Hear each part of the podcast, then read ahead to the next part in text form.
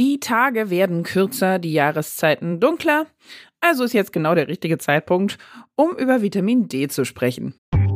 Ne Dosis Wissen, der Podcast für Health Professionals.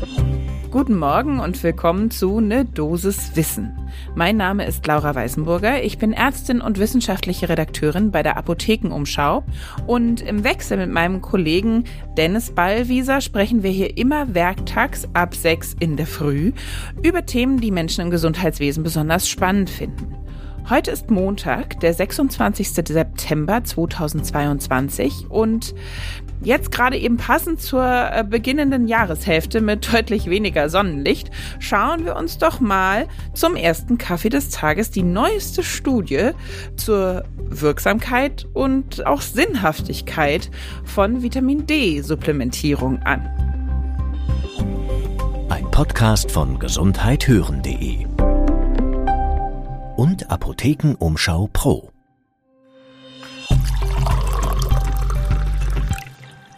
mal ein paar Daten für den Hintergrund zum Auffrischen. Also, wir haben Daten vom Robert Koch Institut gefunden, vom Bundesgesundheitssurvey, BGS.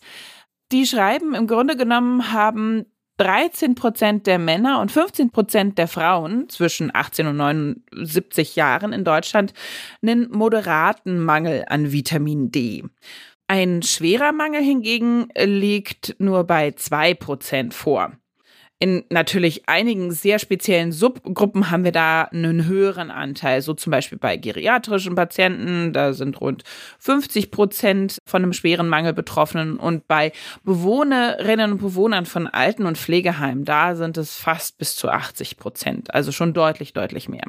Und seit vielen Jahren, deshalb greifen wir dieses Thema auch auf, gibt es natürlich die Diskussion, Vitamin D-Mangel, was muss man da substituieren, wie viel muss man da substituieren, lassen sich durch Vitamin D-Präparate sogar Krankheiten prophylaktisch verhindern. Ist Vitamin D das Allheilmittel? Ich spoilere jetzt mal schon so ein bisschen. Nein, ist es nicht. Um aber nochmal zurückzukommen auf eben Mangel oder Nicht-Mangel. Äh, wir haben da noch weitere Daten natürlich vom IOM, Institute of Medicine. Inzwischen heißt es National Academy of Medicine. Die haben 2011 festgelegt, ältere Menschen sollten so um die 600 bis 800 International Units Vitamin D pro Tag zu sich nehmen. Warum, wieso, weshalb? Also damit sie einen Serumspiegel des 25 Hydroxycholcalciferol erreichen von 20 Nanogramm pro Milliliter. Das ist aber alles irgendwie so ein bisschen willkürlich festgelegt. Ebenfalls ein bisschen willkürlich und tatsächlich einfach auch zu hoch ist der Wert, den manche Labore in den USA oder relativ viele Labore in den USA gesetzt haben, nämlich dass quasi ein Mangel herrscht ab 30 Nanogramm pro Milliliter als Grenzwert eben zum normalen Vitamin D-Spiegel. Und so haben fast alle Menschen in den USA einen Vitamin D-Mangel. Kann man natürlich auch so rumdrehen, ne?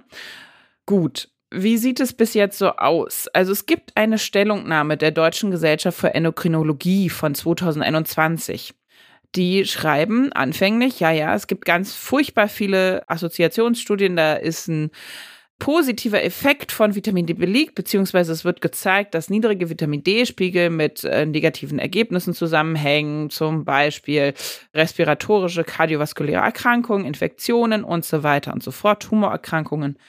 Aber, großes, großes Aber, es finden sich tatsächlich auch sehr viele Hinweise darauf, dass es pathophysiologisch erklärbar ist, dass es eine reverse Kausalität ist. Sprich also, dass der Vitamin D-Mangel dann vorliegt, nachdem man diese Krankheit bekommen hat, nachdem man kardiovaskuläre Probleme hat, dann führt das zu einem Vitamin D-Mangel. Auch das könnte sein.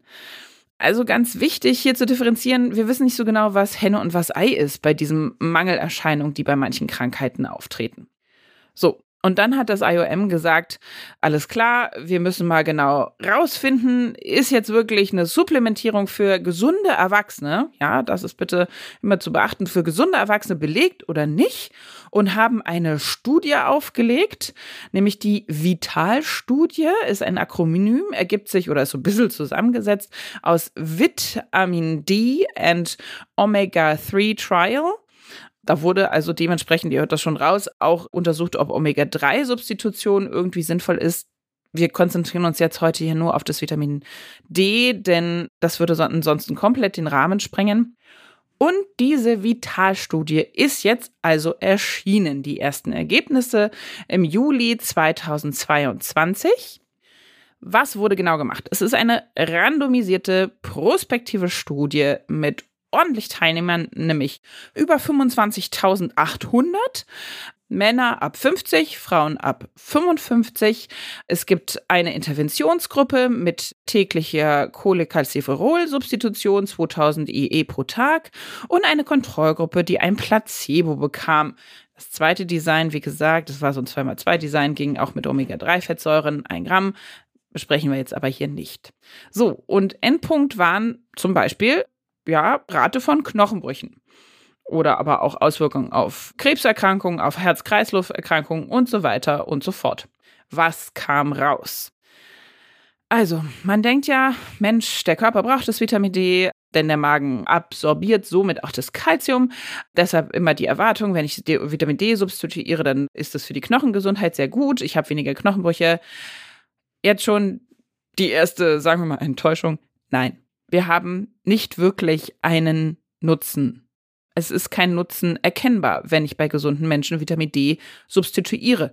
Ja, die haben lange Nachbeobachtungszeit von 5,3 Jahren gehabt in der Studie, haben die Frakturen und die Mechanismen untersucht, haben sich auch speziell genau die osteoporotischen Hauptknochenbrüche angeschaut, sprich also vertebrale Frakturen und auch Hüftfrakturen.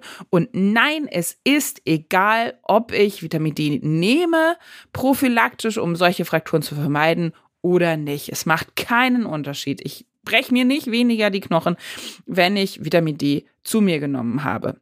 Und um das ganz genau zu machen, haben sie sich auch noch Subgruppen angeguckt. Ja, also Frauen, die ja tendenziell häufiger an der Osteoporose leiden als Männer adipöse Menschen, denen auch das fettlösliche Vitamin im Fettgewebe eben sequestriert werden könnte. Schon gebrechlich erscheinende Menschen, bei denen die Gefahr von Knochenbrüchen sehr hoch ist. Nein, nein, nein, die hatten alle keinen Vorteil durch die Vitamin D-Substitution. Und auch wenn man gleichzeitig Kalzium einnahm, auch kein weiterer großer Effekt. Einzig Gute an der ganzen Geschichte war, in dieser Dosierung wurde das Vitamin D einigermaßen gut vertragen. Es gab keine Hyperkalzämien, es gab keine Nierensteine und so weiter. Und nach dieser ersten großen Meldung, die wir wahrscheinlich alle so nicht ganz erwartet haben. Auch ich habe natürlich gelernt, dass Vitamin D durchaus prophylaktisch auch helfen kann gegen Knochenbrüche. Nein, ist nicht bestätigt.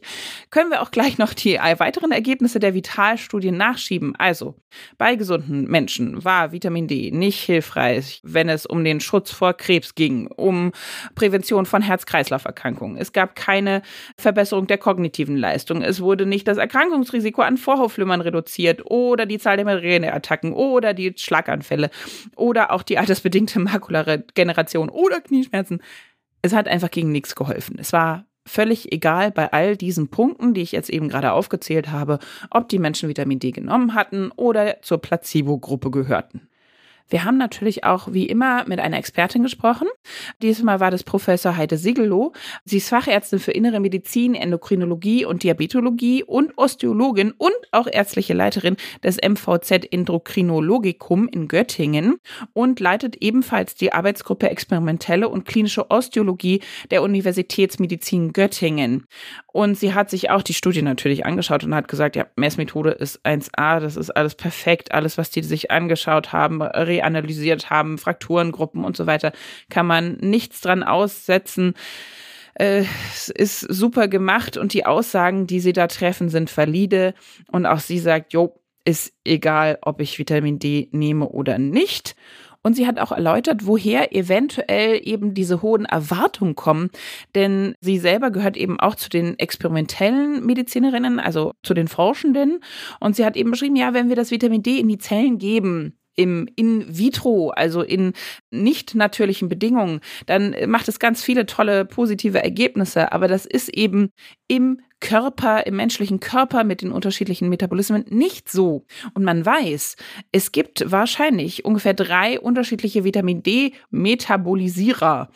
Also drei Menschengruppen, die Vitamin D unterschiedlich verarbeiten. Und auch da ist inzwischen eine neue Studie aufgesetzt, die eben nach der Vitalstudie folgen soll. Das kommt dann später mal. Vielleicht berichten wir darüber auch in ferner, ferner Zukunft. Aber da muss man einfach noch sagen, das wissen wir nicht. Bis jetzt kann man sagen, für Gesunde absolut kein Benefit.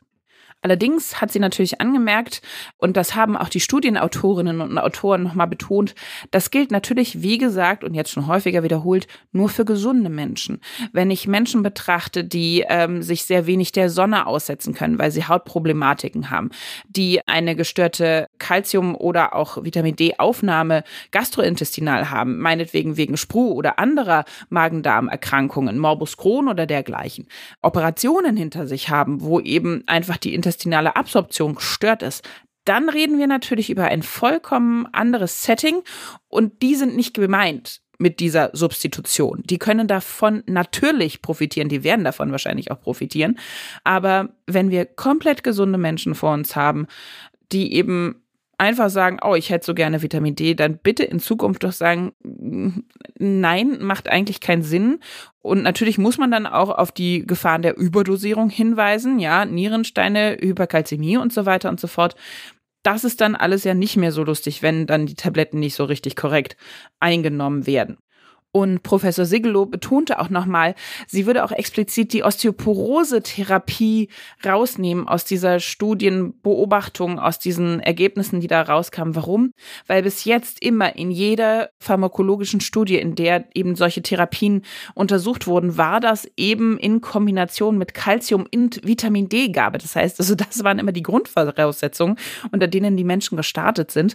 Und wenn da vernünftige Präparate, äh, Therapieschemata etabliert sind, dann sollte man die jetzt nicht durcheinanderwirbeln, indem man einen Faktor rausnimmt, der bei normalen gesunden Menschen rausgenommen werden kann, aber eben bei einer Osteoporose-Therapie eventuell nicht. Das war eine Dosis Wissen für heute.